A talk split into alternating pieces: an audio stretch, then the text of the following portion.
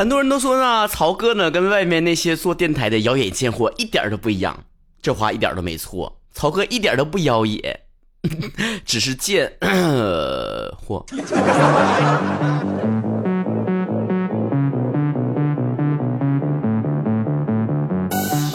微信公众账号主播曹晨，微博昵称曹晨亨瑞和曹晨工作室，大家伙一起看留言了。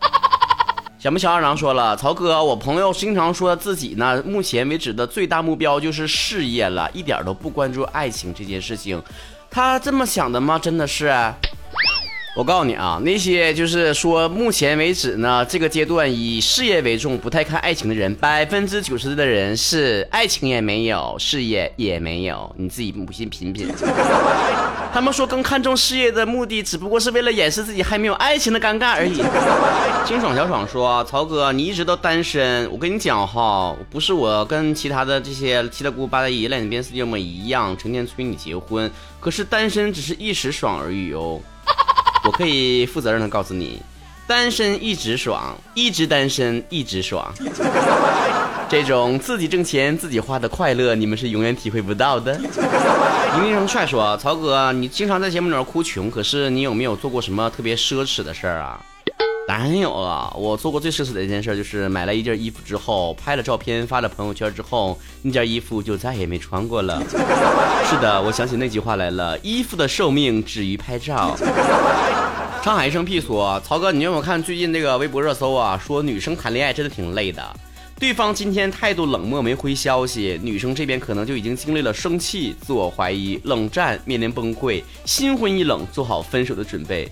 最后，男生啥也不知道，来了一句：“宝贝儿，我睡醒了。”你看看，你看看，这个故事告诉了我们，这个有时候姑娘不要成天太瞎想。你跟那疯狂流眼泪的时候，那对方正流哈喇子呢。平关山菜说：“曹哥，你说现在的人真是不要脸哈，成天都二十几岁的人了，满脸褶子，头发都快掉了，怎么还自称是宝宝呢？这话我都不爱听了，怎的呢？”人科学家都证明了，那大脑到三十岁才成熟呢，怎么就不能自称是宝宝了？我 告诉你啊，就是就连你们曹哥我，那都是才才一岁，嗯，就是这么没脑子。农夫山田有点甜说了，我马上就要毕业，开始找工作了，我特别希望我身边的同事能够像曹哥一样，每天逗我开心。啊不不不不，我告诉你啊，我在工作当中我还是挺话少的一个人啊，因为我身边同事比我话还多。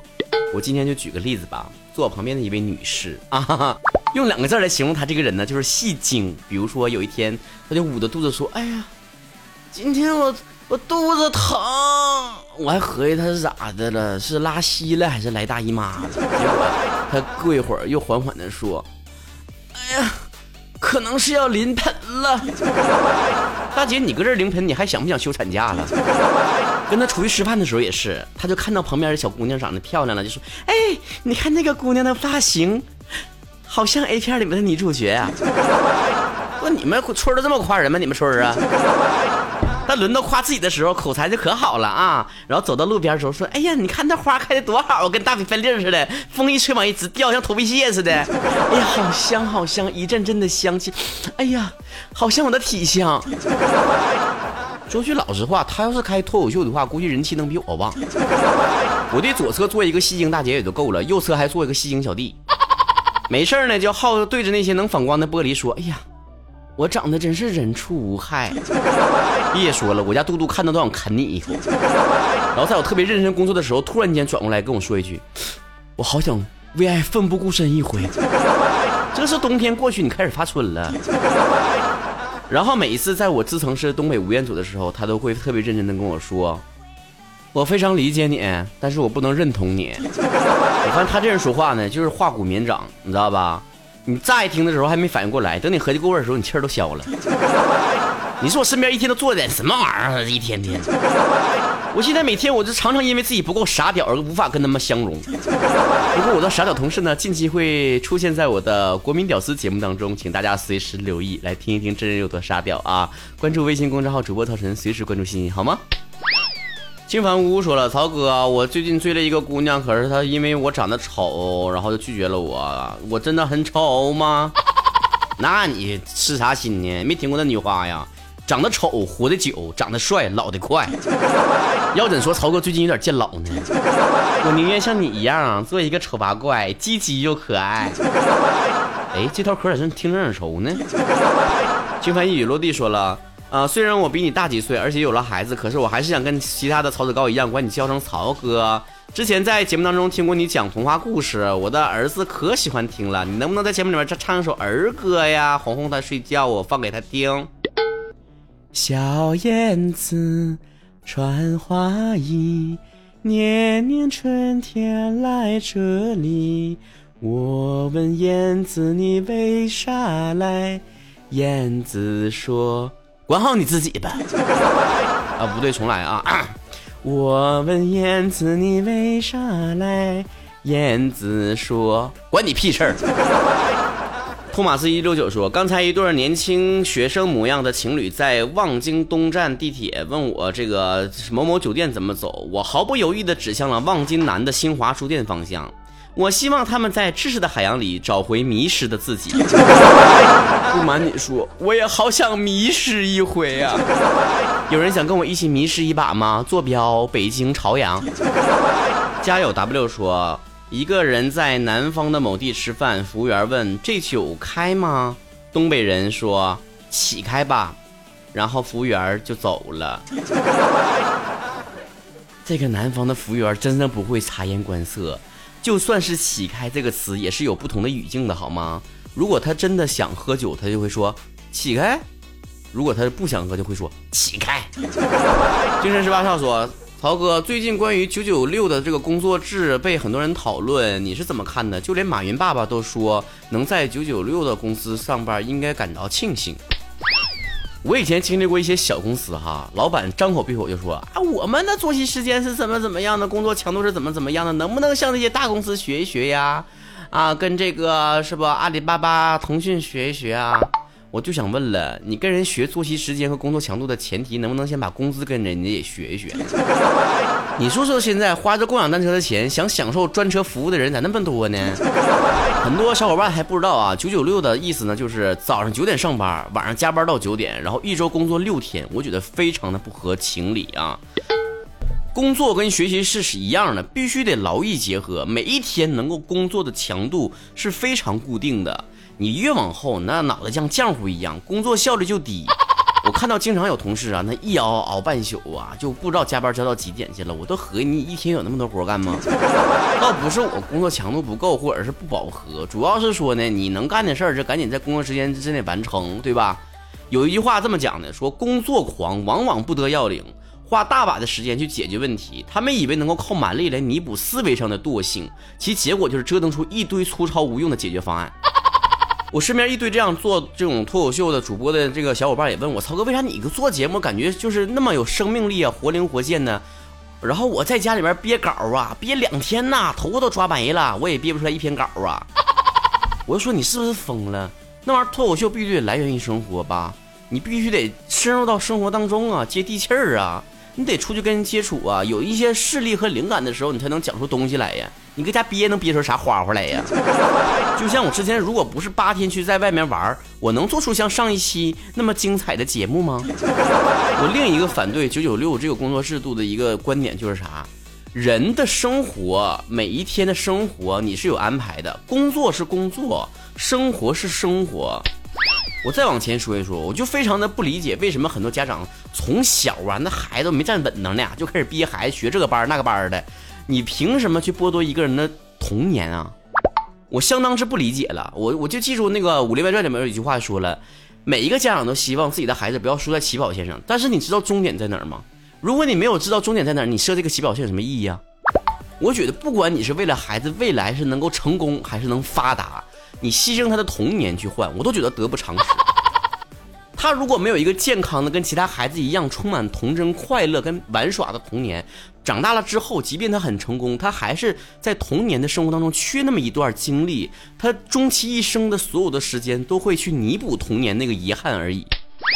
我觉得那么生活太拧巴了啊！你提前了成功，然后再弥补之前的过错，没这个意义。工作也是一样的，生活就是生活。你的十二岁。就那么一次，人生当中，你的二十岁也就那么一次，三十岁也那么一次。你当然可以把主要的精力放在工作和学习上，但是不是全部。当然，这也是我个人的生活态度。你如果觉得工作就是你生活全部的乐趣的话，你当一个二十四小时工作的工作狂，我也没有意见。咱远的不说什么，你能够提升国家 GDP 这种话了，那东北振兴就靠你了啊！皮毛帅说了，我特别不喜欢我的数学老师，一天天特别特别的招人烦，看着就烦。他上的课我从来都不听，数学数学成绩我就故意考得很不好，我气死他。你是不是傻？我就问你，你去学校跟老师相处，你是学知识去了，你还是处对象去了？你喜不喜欢这个老师一点都不重要，关键你得喜欢他教你的知识啊，同学。这玩意儿跟你下馆子是一样的，你厨师看着再膈应人，他做的饭好吃，你得吃啊。而且上学的时候吧，学生们都有这种。这种非常逆反而幼稚的行为啊，心里就说的我故意考的不好，我考的不好我就气老师，你气谁呢？你以为老师真在乎你啊？你一个学生考的不好，他大不大不了顶天少开点工资，能咋的？你呢？一辈子豁出去了？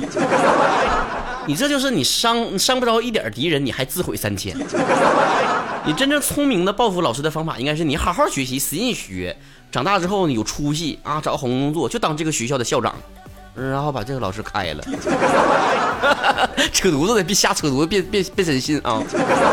听开十八份说，啊，我找了很多的时间的这个对象，可是一直都找不到合适的，总有一些身上有一些问题和缺点无法容忍。这个世界上真的没有完美的人，这肯肯定没有啊！那你完美吗？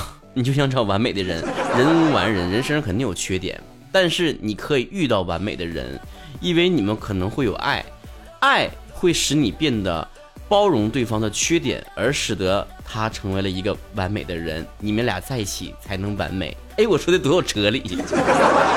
Practical，不念了。你们真以为我英语很好呢？再说你们编吧那英语单词根本就不成句子，让我念啥呀？他说了，我在大城市上班工作拼搏，可是我家里面的父母成天告我让我回老家结婚生孩子。他说。啊，女人一辈子最重要的事就是结婚生孩子，其他都是扯淡。我真的搞不明白，为什么家里面人会这么想？难道女人就没有追求自己理想的权利了吗？为什么女人生下来就是为了生孩子和照顾家庭所用呢？我真的很迷茫，我想知道曹哥怎么看。我只想说一点，就是你的人生是你自己的。当你想要实现你的社会价值和人生理想的时候，没有任何人可以左右，包括你的父母。中国人最讲究孝顺了，孝顺里面有有几个含义啊？当然，除了传统孝道之外，还包括了顺从和权利，也就是爸妈说的话你必须得听，你必须顺从长辈的意见。但我日常跟父母的相处之道，我觉得是爱多过顺从。如果我自己未来有孩子了，我想我跟我孩子之间追求的是一种亲密的关系，我爱他，他也爱我，我会教他基本的做人道理，告诉他什么是对的，什么是错的。那基本的这种生活的这种技能和方式，但剩下其他你想选择怎么样走自己的路，那是你自己的自由。同时又有一个话题就是老生常谈了，就是关于性别的刻板印象的问题。我记得我以前在节目里面提过，如果我未来结婚了，我绝对不赞成自己的这个老婆当一个全职主妇，并不是说我不想养她还是怎么样哈，我是觉得如果一个人真的在这个家庭里面会很容易迷失你。断绝了所有的社会关系和你的人脉和你见识这个世界的方式，你会变得很封闭。同时，我也认为男和女之间当然有先天的不同，我们承认这种差异，但大多数的这种关于男和女的社会的认知和定位，很多情况之下都是后天给你强行洗脑进行的。男生不能脆弱吗？脆弱的时候不能哭吗？男生不能喜欢粉红色吗？男生不能喜欢吃甜食吗？来来来，其他问题不重要，就给我回答最后一个问题：男生不能喜欢吃甜食吗？我就爱吃芒果慕斯，你能把我怎么样？女生就该说话软软糯糯的吗？就该生完孩子在家里面伺候老公伺候孩子吗？女生在职场上混得好，就是因为被潜规则了吗？老话说得好，男人的一半是女人嘛。之前很多的这个舆论去抨击说男性娘炮怎么怎么样的，我觉得很正常。男人的天性里面本来就有跟女性共通的地方，很多男生啊，男人呢，为了展示自己跟女生的不同，强行的剥离了一些人类的共性，拒绝承认自己身上有任何所谓的女性特质，过度的重视力量啊，主宰的权利呀，而走向另一个极端，显得自己非常的冷漠，非常的无法以己夺人，充满了攻击性。这么说有点抽象，讲个举个简单的例子，就像为什么很多男生浑身恶臭，也不洗脸、不洗澡的，头发也不洗，油的麻乎的，就说自己身上有男人味儿，因为很多人都觉得。啊，女生身上香喷喷的、干干净净的，这是女生特质。我不能跟女生一样，那我就麻摊了，我就男性了。呀，这么叛逆呢？那女生吃完饭拉屎，你咋不吃完屎拉饭呢？就跟女生逆着来嘛。相反呢，如果一个女生过分的去拒绝，或者是。不承认自己身上有任何的所谓的男性身上体现出来的一些特质，比如说实现自己的价值，出去有这种力量和权力，或者是追求一些事业上的东西，那你就会过度的沉溺在自己创造出来的或者社会给你推向的那个母亲呐啊妻子的那种形象和角落。很多女生都说自己在结完婚生完孩子之后有那个产后抑郁症，我之前不理解，但我后来真的很理解了，为啥呢？我就前一阵子去外国玩的时候，哈，就把嘟嘟放家里面八天嘛。当然，我虽然是请了朋友去我家帮我照看嘟嘟，但当时还是有很多朋友攻击我说的：“你太没有责任心了，你怎么能把你家狗、你家爱犬留在家里面，你自己出去玩，你出去自己出去嘚瑟呢？”哎，同学们，只是宠物而已，大家都已经往我身上扣这么大个帽子了。言下之意，我养了狗，我哪儿都不能去，我天天在二十四小时对着它。以己度人，你设身处地的为女性的角度去想，是不是现在社会上很多的女性也被推上这样的一个尴尬的地位了？你生了孩子之后了，你要是真的想出去玩，哎，你还出去玩，你家孩子没人管了啊？你出去工作，啊，你还哭还成天出去工工作应酬，你家孩子没人管了？我想问，那爸爸是干啥的？摆设啊？为什么结了婚之后，如果男的在外面打拼事业，就没有人说，哎，你还搁外面加班加点的搁这应酬啊？你咋不回家照顾孩子？有人这么问过吗？我从来都认为人的权利平等，不会因为你的性别产生任何的区别。女生既不应该她因为是女生所以有更多的约束，也不应该她是女生所以有更多的借口和理由。我觉得有的时候我们一辈子活太累了，我们就是太有责任感了。小的时候为了。对父母负责，我们得做一些自己不喜欢做的事情。等我们长大之后了，又得为了这个家庭里面这个压力，还是社会舆论的压力，我们找一个不是那么自己喜欢的人结婚生孩子。生了孩子之后，又被困在了你关于这个家庭里面父亲和母亲的角色，在公司里面还要扮演着你下告领导下属的角色。人是一种群居的动物，生下来就会被各种社会关系所羁绊。我的节目自始至终的原则就是告诉你。你在社会上可以扮演着下属的角色、领导的角色、父亲角色、母亲角色、儿子角色、女儿角色等等等等，但你永远都不要忘记了，生活当中你还是你自己。有些时候，为自己而活不是一种自私的行为，而是尊重人一辈子只有一次的生命。